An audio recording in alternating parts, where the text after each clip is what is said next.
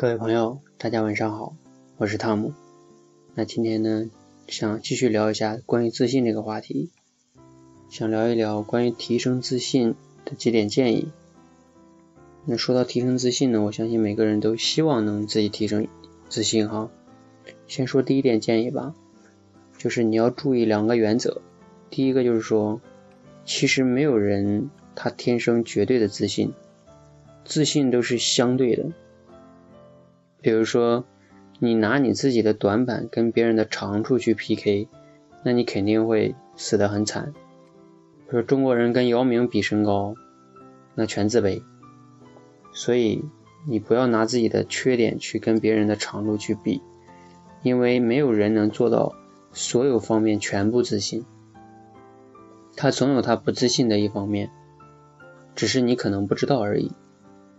即使是我们光彩照人的明星们，他们内心中也肯定有些方面是自卑的，是不自信的，或者说，所以我们只需要找到自己可以自信的几个点，让自己的内在有力量就可以了。不要强求什么都强，那样会很累的。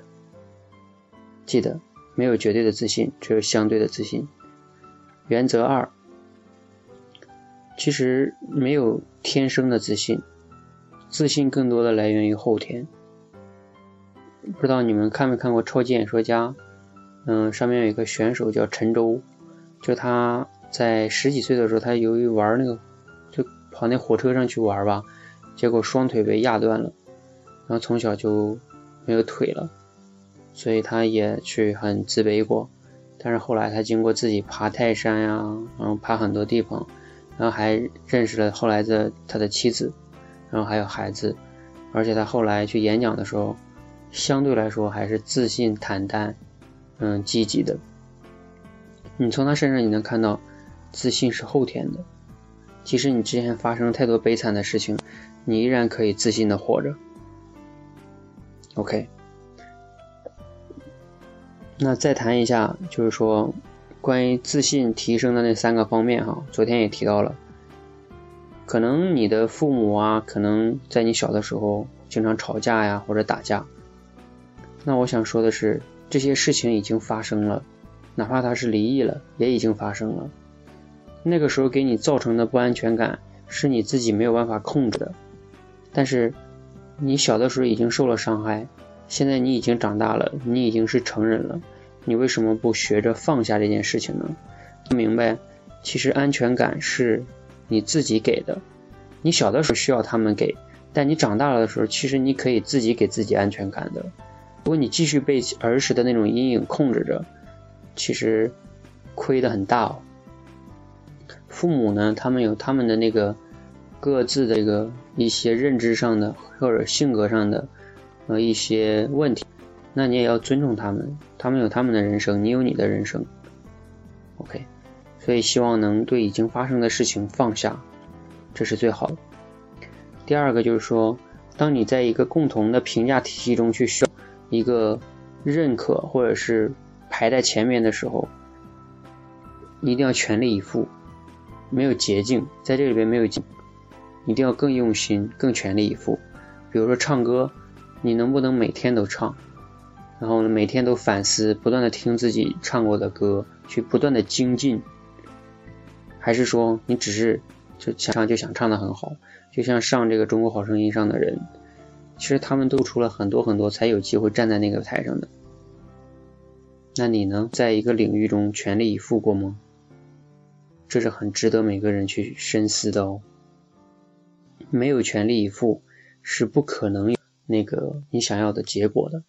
就像我们了解的丁俊晖，他不见得是台球方面的天才。但是他付出的时间绝对相对来说是最多的，所以他能取得在台球领域的那个成就，那是应得的。你有付出的那么多努力吗？记得一定要付出。第三个就是增加一些挑战经历这个方面，记得刚开始的时候不要贪图一下子设置一个太大的挑战，因为万一你挑战失败了，你就有可能。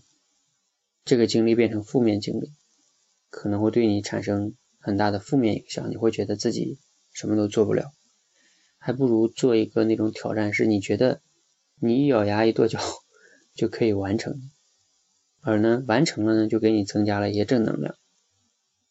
OK，比如说你走路，你不能走三个小时，你走一个半小时；你不能走一个半小时，你先走半个小时，这也挺好的呀，慢慢的增加嘛。为什么那么着急呢？OK，好，那最终总结一下就是：第一，你要记住两点原则，没有绝对的自信，只有相对的自信；第二，嗯，没有天生的自信，自信更多的来源于后天。然后还有后边的关于放下已经发生的事情，还有一个在共同的评价体系中，如果想做到前面，必须全力以赴。第三，设置挑战经历的时候。不要设置的难度太高，容易把自己直接击溃的。好，不知道对你有没有一些启发哦？如果你觉得对朋友也有启发呢，你可以转发给朋友。OK，那今天呢，祝大家所有人晚安，好梦，明天见，拜拜。